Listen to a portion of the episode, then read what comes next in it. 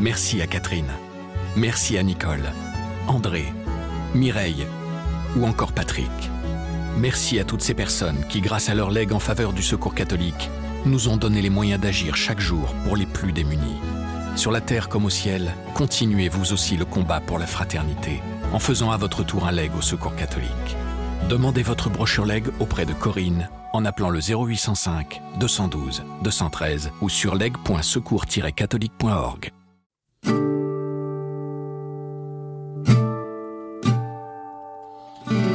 Avant la messe, je ne sais pas ce que je vais faire. hein. Je vous dis sincèrement, j'improvise la majorité du temps, donc je ne sais pas ce que je vais improviser.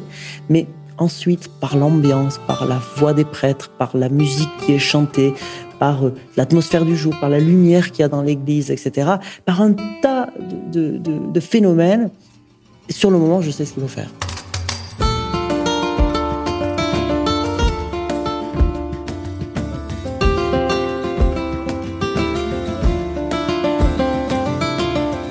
Air juvénile, Thomas Hospital, âgé de 32 ans, est un surdoué de l'orgue. Ce natif de Bayonne, au Pays Basque, a étudié au Conservatoire national supérieur de musique et de danse de Paris, où il a obtenu cinq premiers prix en orgue. Il en est aujourd'hui l'un des professeurs.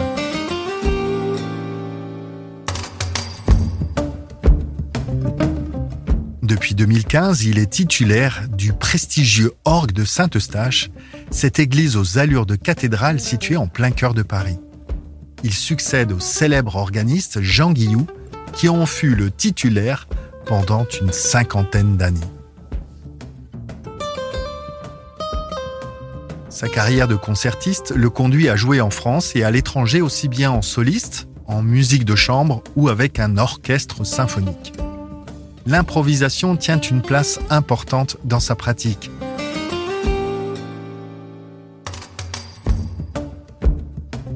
J'ai un rapport très charnel avec la liturgie, explique ce chrétien qui accompagne la messe depuis l'âge de 10 ans. Dans ce podcast, nous vous emmenons à la rencontre de croyants qui témoignent de leur aventure spirituelle. Vous écoutez la première saison de Croire, les voix de la prière. Je suis Gilles Donada, journaliste à la Croix. J'ai attrapé Thomas Hospital au vol entre deux avions pour les États-Unis et le Japon. Nous nous sommes retrouvés à Saint-Eustache, une ruche où se succèdent concerts, conférences et travaux de restauration. Assis à la console de l'orgue, située en bas dans la nef, Thomas Hospital nous offre une savoureuse et passionnante visite guidée de son instrument qui ressemble fort au tableau de bord d'un aéronef.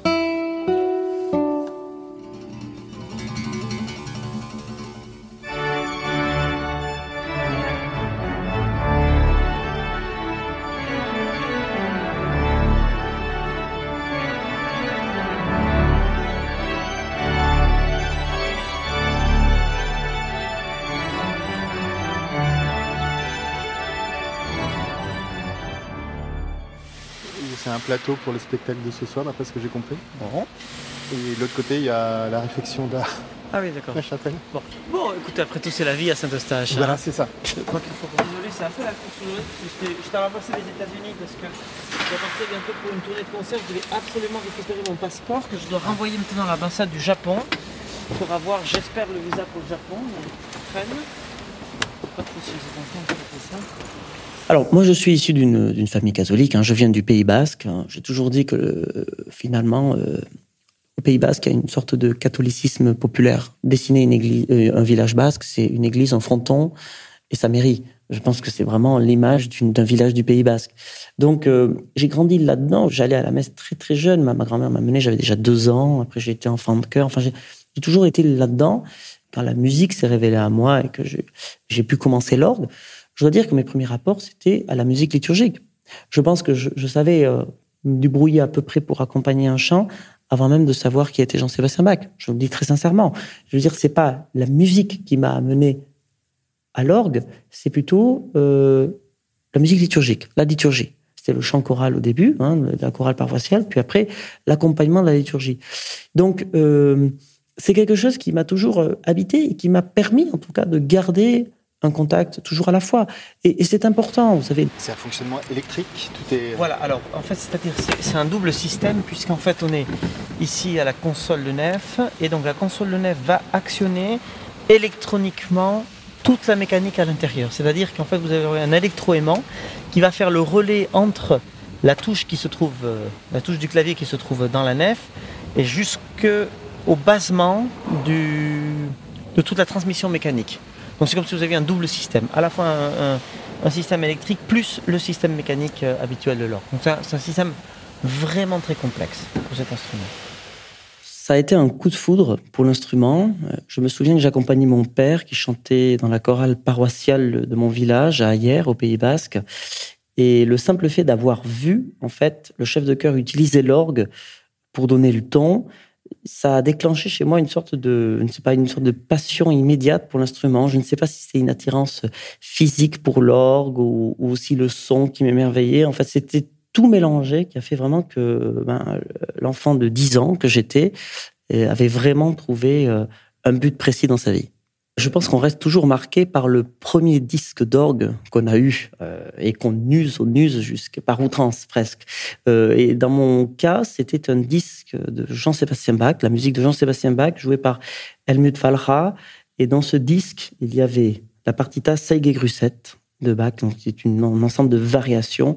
Et c'est une œuvre vraiment que j'écoutais euh, en boucle quand j'ai commencé l'orgue. Il y avait quelque chose de magique dans cette musique et que je trouve toujours aussi magique. Il y avait également la première sonate en trio euh, pour orgue et c'est vraiment des moments extrêmement euh, précis que j'ai en mémoire et vraiment des moments qui m'ont vraiment marqué. Je me souviens très bien que cette musique me permettait de m'échapper du monde réel, de prendre un peu de hauteur et d'aller dans un monde parallèle, peut-être dont j'étais le seul à connaître le chemin, en tout cas, à l'époque.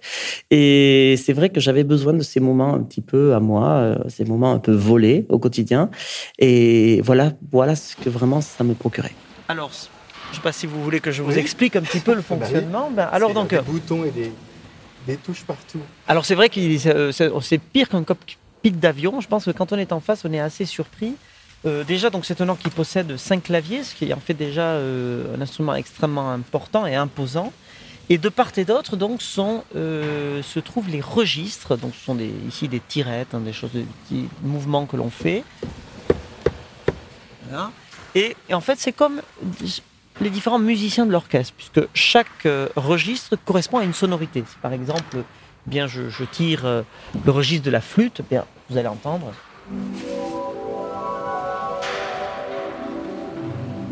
Vraiment la, flûte de l'orchestre. Mais je peux aussi tirer le jeu de corde bassée. Donc lui qui va venir par exemple imiter le jeu de clarinette. À titre personnel, hein, la musique qui vraiment me touche le plus, euh, c'est sans doute la musique de Jean-Sébastien Bach. C'était un protestant pourtant. Mais je dois dire quand même que la messe qu'il a écrite est sans doute la plus belle des messes, la messe en si, euh, ou bien par ses passions, ou bien par ses cantates. C'est vraiment la musique qui me touche le plus. C'est une musique d'une d'une très grande sincérité. Voilà, il y a dans son rapport à la foi une sincérité. Et bizarrement, c'est une sincérité que l'on peut trouver aussi chez Olivier Messiaen. Olivier Messiaen, quand il fait de la musique euh, pas de la musique liturgique, c'est de la musique sacrée, hein, bien sûr. Hein. D'ailleurs, c'est pareil pour Jean-Sébastien Bach. On va pas parler de musique liturgique, mais de musique sacrée. C'est des gens qui ont je crois, un rapport vraiment sincère à la foi et donc touchant. Presque une naïveté par moment. Parce que c'est une fois qu'ils les touchent vraiment dans leur quotidien, dans leur manière d'être, et qui régit un peu leur vie d'homme. Et, je trouve que ça se ressent dans la musique. C'est peut-être pour ça que cette musique-là me touche particulièrement en termes de musique sacrée. Voilà. Et, tous ces jeux, finalement, je, peux en faire des, mélanges infinis, jusqu'à même des sonorités très curieuses, comme euh, tous ces jeux de mutation dont cet orgue est important. Un jeu de mutation, c'est un jeu qui ne va pas sonner à la hauteur euh, euh, que la note joue. Ce qui va provoquer à l'oreille quelque chose de très particulier. Je vous fais par exemple entendre quelques mélanges de, de mutations et vous entendrez qu'on est dans un sentiment presque céleste.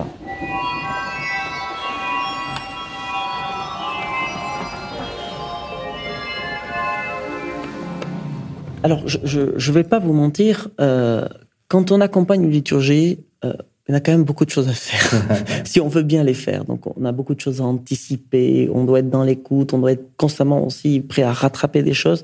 Alors, je, vais être très sincère avec vous, ce n'est pas forcément facile euh, de prier, en tout cas d'une manière euh, intense. On prie parce que l'on fait. Hein, par l'action que l'on mène sur le moment. Et on aide, je dirais plutôt, on aide les gens à prier.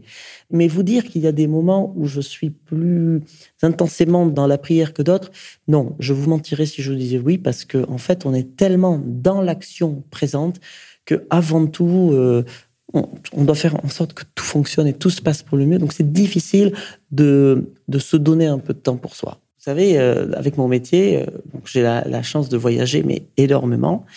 Et je pense d'avoir accès aux plus beaux édifices religieux du monde. Je veux dire, vraiment. Et en plus, quand ils sont fermés.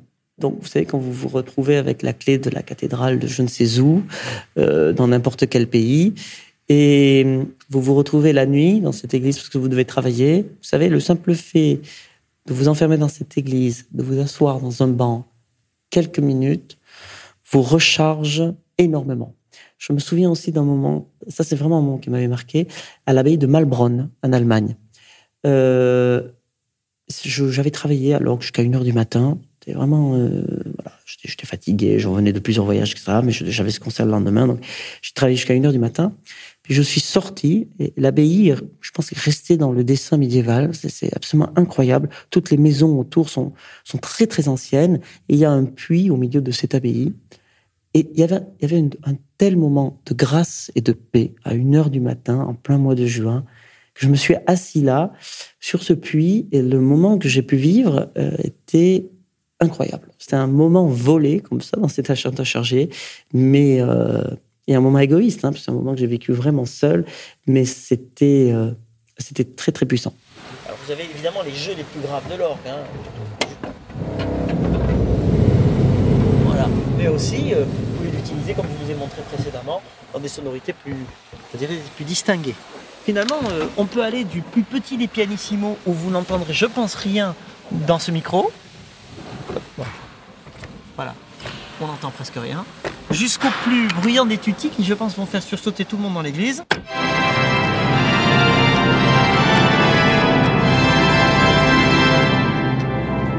c'est un peu toute la magie de cet instrument, c'est finalement toute l'amplitude et la, multitude des couleurs que vous, pouvez développer. C'est ce qui en fait, je crois, en tout cas, euh, sa magie. Je suis arrivé à Saint-Eustache en 2015, à la suite d'un concours. Euh, il y a eu, je crois, 52 candidats. C'est un concours international, puisque c'était euh, après des 53 années de règne, si je peux dire, de Jean Guillou, hein, qui était l'organiste ici pendant de très très nombreuses années. Donc c'était un événement, en tout cas dans le microcosme de l'orgue, puisque c'est vrai que quand on, a, quand on a un organisme qui est là pendant euh, plus d'un demi-siècle, on se dit que cette figure est éternelle. Eh bien non, il, y a, fini par y avoir un concours euh, auquel je m'étais présenté. Alors j'étais, je crois, le plus jeune du concours, donc je n'attendais pas grand-chose de ce concours. J'étais, heureux de me présenter, mais je venais de terminer mes études d'orgue, alors j'étais, encore tout frais, on va dire. Et ce concours a fonctionné. Donc c'était euh, une grande joie pour moi, mais aussi une grande responsabilité parce que voilà, on découvre euh, ce que c'est vraiment le de travailler dans un édifice euh, aussi magnifique et, ce que ça représente aussi vraiment dans ce qu'on a apporté au quotidien. Finalement, je dirais que découvrir un orgue, c'est comme rencontrer une personne en fait. Hein. Donc il, il peut y avoir une alchimie ou il peut ne pas y en avoir. Euh, en tout cas, c'est vous devez apprendre à connaître l'instrument, puisque vous ne pouvez pas vraiment lutter contre un orgue. Un orgue vous dit un petit peu comment vous devez l'approcher, comment vous devez euh, le saisir, je dirais. Et donc, quand vous découvrez un orgue pour la première fois, la, chose la plus intéressante, c'est le moment justement où vous allez découvrir ces différentes sonorités. Alors, vous tirez les registres les uns après les autres, et puis vous essayez de bah, d'écouter la manière dont il parle, la manière dont il vous parle, et ce qu'il ce qu'il essaie de délivrer à travers ces sonorités. Et ensuite, vous, arrivez un petit peu déjà à dessiner, tiens, il y aura tel et tel mélange qui va fonctionner ensemble parce que, tiens, ça s'entend que ça fonctionne, patati. Puis vous commencez à créer en fait un univers sonore qui va venir s'appliquer à cet orgue. Mais vous ne pouvez pas venir euh, avant d'arriver sur un orgue avec votre idée, tiens, sur cet orgue, je vais jouer ça comme ça. Parce que c'est impossible. C'est toujours une nouvelle rencontre, c'est toujours une sorte d'alchimie. C'est vraiment vous savez, moi, l'orgue, c'est ce qui me fascine avec l'orgue, justement, c'est ce côté un peu Alice au pays des merveilles, en fait. Hein. Vous êtes dans un univers un peu chimérique que vous rencontrez et que vous redécouvrez un peu à chaque fois. C'est ce qui fait, je crois, toute la magie de cet instrument et c'est ce qui en fait tout son charme. Alors, le, rôle de l'organisme liturgique, je crois, est extrêmement important. L'organisme est vraiment un vecteur dans la liturgie. Il y a une relation immédiate entre ce qui se passe dans le cœur de l'Église et ce qui se passe en tribune. Je défends réellement la place de l'organiste. Je crois que l'orgue reste et restera l'instrument qui est le plus adapté à la liturgie et en tout cas aux édifices tels qu'on les connaît aujourd'hui. Ces édifices qui sont souvent extrêmement grands, réverbérants, eh bien c'est quand même l'instrument qui épouse au mieux ces architectures. Voilà. Euh, et je crois que le rôle dans la liturgie est euh, celui d'être à la fois commentateur, celui d'apporter un soutien à la prière des fidèles, celui d'apporter une réponse au silence parfois, celui en tout cas d'être en dialogue permanent euh, avec la prière. Pour ma part, j'accompagne les offices depuis l'âge de 10 ans. En tout cas, la fibre liturgique pour un organiste, soit on l'a, soit on l'a pas.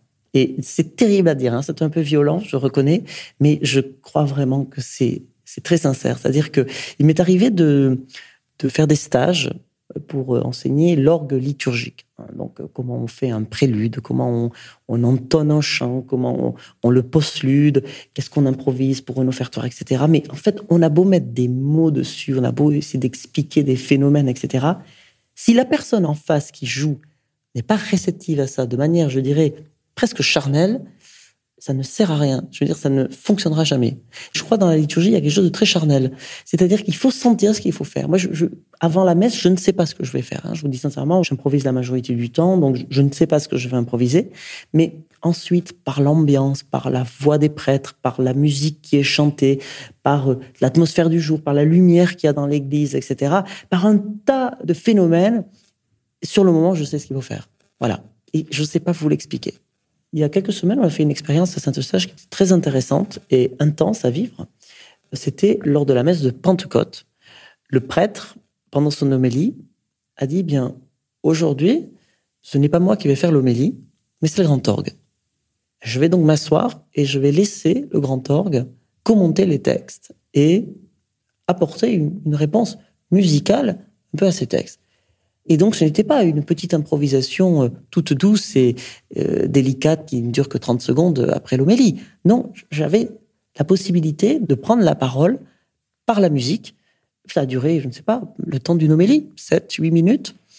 Et donc, vous sentez qu'à ce moment-là, vous ne pouvez pas vous tromper. Je suis donc en train de choisir les, sonorités de l'orgue. J'ai pas du tout préparé ça en avance, donc ça va être improvisé.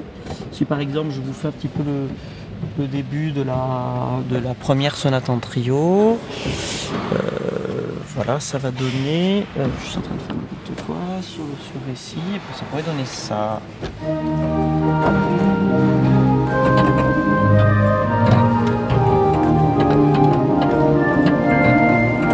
C'est bon, c'est bon. euh... je, je, pourrais peut-être le refaire parce que j'ai fait une fausse note au pédalier. Vous en y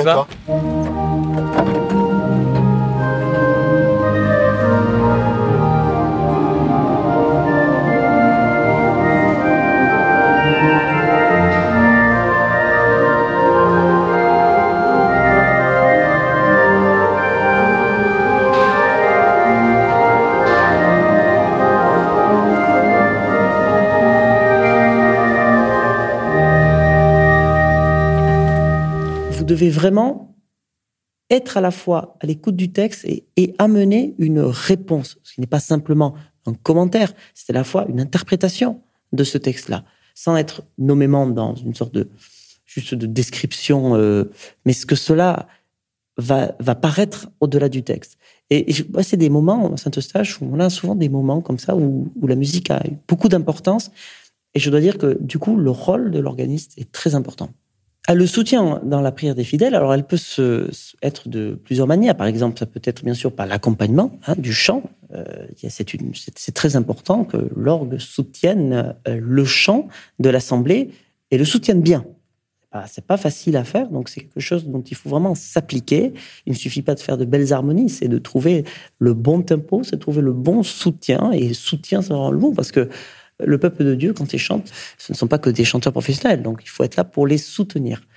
Et puis ça peut être aussi la prière des fidèles, c'est justement par des moments, des moments privilégiés où, où l'orgue prend euh, une part active à la prière en jouant une pièce par l'improvisation. Et justement, il ne faut pas se tromper. Ça doit accompagner un moment d'introspection, de prière, parce que je crois qu'il est très important de continuer à défendre l'idée d'une participation active par l'écoute. Il faudrait encore que je trouve des registrations. Bah oui, quelque chose comme ça. Alors attendez, laissez-moi encore mettre quelques registres. Euh, voilà, peut-être euh, peut-être le début du prélude des en sol majeur.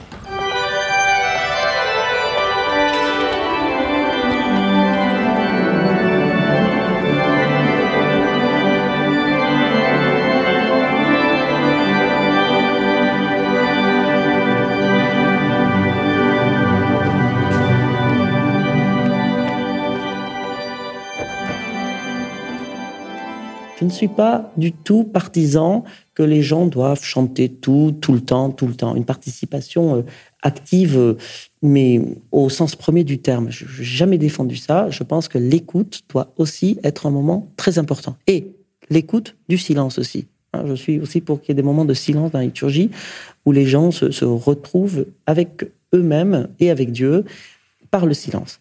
Je, crois qu'il faut trouver un juste équilibre à tout ça. Typiquement, par exemple, euh, bon, quand la communion, donc, euh, on a souvent un motet par le chœur qui est chanté à la communion du jour en grégorien, à l'issue de quoi je continue pendant la procession de communion. Mais euh, vraiment, je fais un point d'honneur à m'arrêter lorsqu'on ferme le tabernacle. Voilà, à la fermeture du tabernacle, j'arrête l'orgue. Je fais en sorte vraiment que ça s'arrête pile poil quand le célébrant se met à genoux et il ferme la, le tabernacle. Et à ce moment-là, le silence est d'une beauté parce que les gens sont là et ils viennent de, de communier. Et c'est un moment très important de, la liturgie. Et ce silence qui est à ce moment-là, il est très très beau. Et vraiment, j'aime quand il dure et quand il est, respecté. Je vis ce silence-là. J'ai la chance que je suis très très très gâté à cette stage. On m'amène la communion à la tribune, donc j'ai toujours un, clerc qui fait le chemin. Et il y en a des marches hein, pour monter à la tribune, mais je suis très très touché de pouvoir communier chaque dimanche. Et donc, du coup, je, non, non, ce silence-là, il n'y a presque plus rien à faire. Hein. J'ai qu'une sortie à jouer, j'ai pas besoin de, de, me préparer pour ça. C'est peut-être un moment euh, de silence que je vis aussi.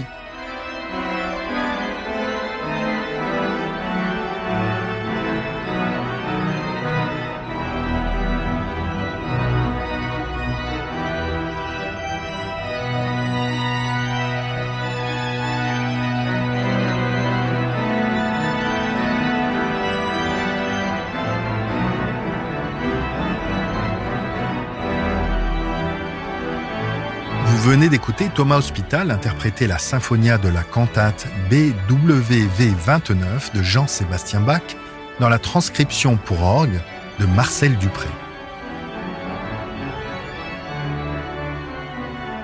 Nous voici arrivés au terme du huitième épisode des Voix de la prière. S'il vous a intéressé, abonnez-vous à notre chaîne. Et si vous laissez un avis, une étoile ou un cœur, cela assurera une meilleure visibilité de croire auprès des auditeurs de podcast.